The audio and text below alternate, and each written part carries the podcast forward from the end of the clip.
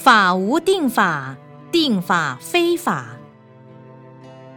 早课拜完普门品，有共三杯茶。是否能将中间的那杯茶洒在屋外，同时回向冤亲债主与法界众生？这样是否如法？非如法，非不如法。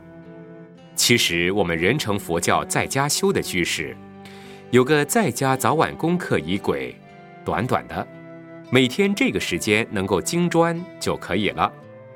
至于你有这种想法，也是很令人钦佩赞叹。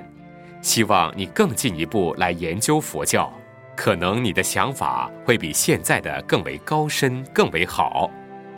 只能说你能够做到这样，已经是不错了。